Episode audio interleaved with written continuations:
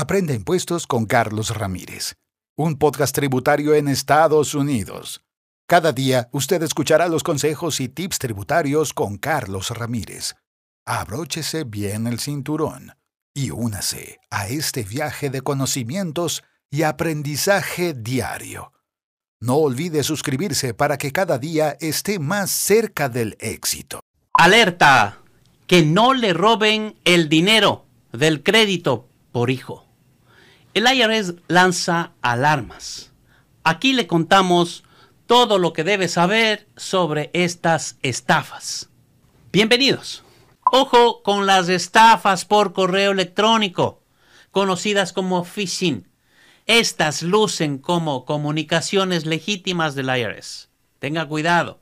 Sin embargo, la entidad de servicios de impuestos internos IRS alerta sobre este tipo de estafa en la que las personas usualmente reciben un correo electrónico, un mensaje de texto o por sus redes sociales con un link que puede infectar sus aparatos electrónicos o robar su identidad. Estos ataques tienden a aumentar en la temporada de impuestos. Quieren robarle su reembolso y siguen siendo la mayor causa de robo de identidad a través de todo el año. Dijo esto un comunicado un representante del IRS. Le recordamos que no abran links sospechosos. Estos esquemas phishing pueden ser difíciles de captar.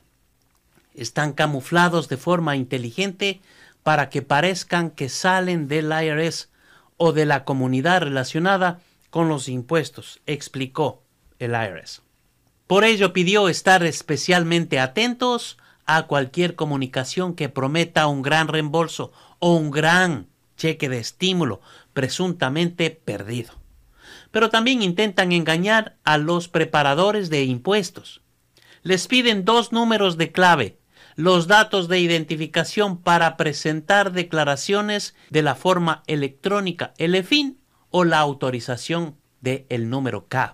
En algunos casos los estafadores envían un correo o un texto pilas, haciéndose pasar por un supuesto cliente nuevo que busca ayuda para presentar su declaración de impuestos tributaria de este año que viene. En este ejemplo había un link de una presunta notificación del IRS y otro con la respuesta de la declaración previa del contribuyente. Pero esta no es la única manera de estafar.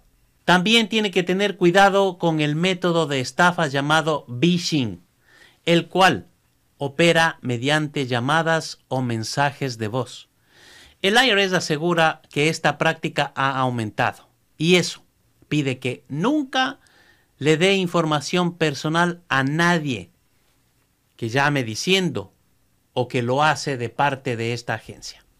El IRS recomienda que la llamada le parece sospechosa, es mejor que cuelgue.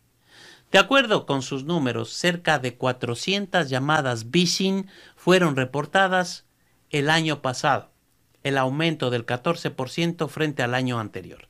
Por ello, el IRS recuerda que generalmente contacta a las personas por primera vez a través de una carta, no por teléfono.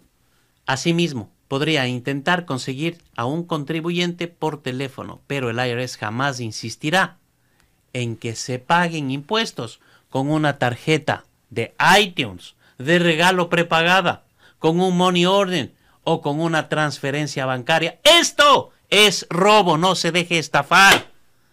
Tampoco solicitará información financiera en un correo electrónico, mensaje de texto o mensaje en una red social.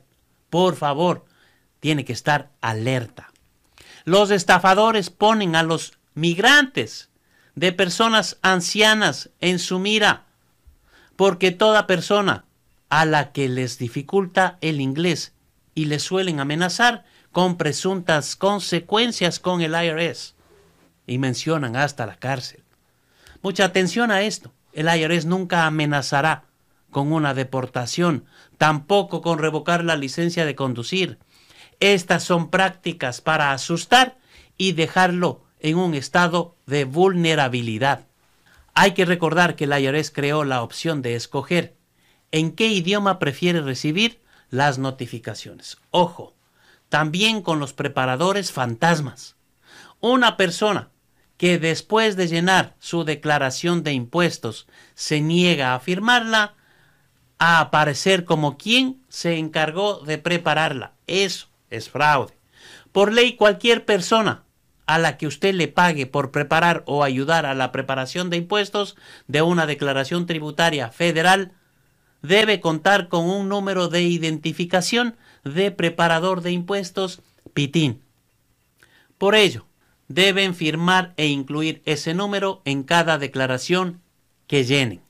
No firmarla es una alerta de que el preparador puede estar buscando una ganancia rápida, prometiendo un gran reembolso o cobrando un honorario basado en la cuantía del reembolso.